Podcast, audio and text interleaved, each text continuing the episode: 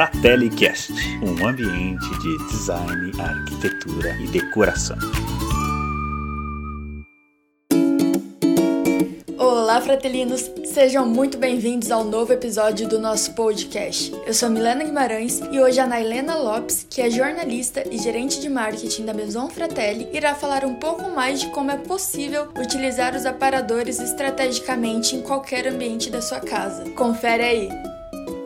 Aparador ele é uma peça muito versátil. Além de ocupar pouco espaço, ele serve para decorar e tem muitas utilidades. Então é uma peça coringa que você precisa ter no seu ambiente. O aparador, geralmente, ele é uma peça comprida e estreita, então cabe em qualquer espacinho. No hall de entrada, por exemplo, onde é muito usado, você pode dispor decorações como vasos, luminárias. E é legal também que ele serve de apoio de objetos das pessoas que você recebe. Se ele estiver na sua casa, por exemplo, você pode deixar uma chave, uma bolsa, um celular.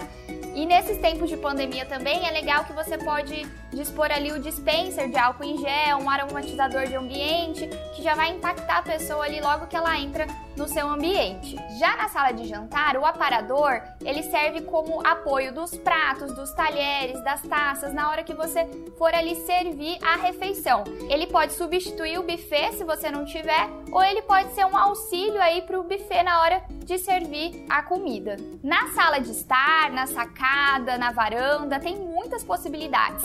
Além de decorar, uma ideia, uma sugestão que a gente usa aqui na loja também é você adaptar ele como se fosse um carrinho bar. Então você pode colocar bandejas, pode colocar taças, bebidas. E se você não for da bebida alcoólica, você pode colocar é, xícaras para você servir chá, café, suco, água. Fica bem bonito também, é uma opção bem legal. E é possível usar o parador, gente, até no quarto. Você pode colocar uma luminária, livros e tem gente que usa até como escrivania. A gente tem um modelo aqui na loja que ele tem até gavetas, então você pode guardar documentos, é, papéis, livros.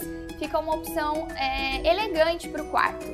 E uma outra função do aparador é delimitar os ambientes.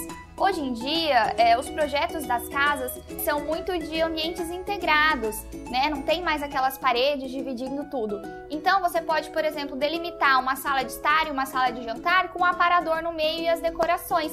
Fica bem bonito. Quando você coloca o aparador é, apoiado, né, encostado na parede, o bacana é você apoiar um quadro ou pendurar o quadro na parede também, ou espelhos, que aquilo ali vai evidenciar o móvel. E os acabamentos do aparador são variados. A gente tem de madeira, espelhados, com laca, tem a mescla também, madeira com laca ou aço carbono.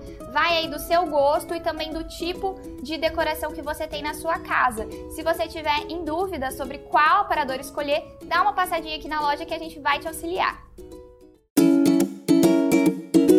Bom, é super interessante saber que o aparador é uma excelente peça coringa para qualquer ambiente, ainda mais se considerarmos que a decoração da peça pode variar de acordo com o estilo e personalidade de cada pessoa. Legal, né? E se você está em busca de algum aparador e não sabe onde encontrar, nos siga no Instagram, fratellihouse e maison.fratelli. Por hoje é só, pessoal. Até a próxima! FratelliCast, um podcast da Fratelli House e Maison Fratelli. Cultive a sua casa.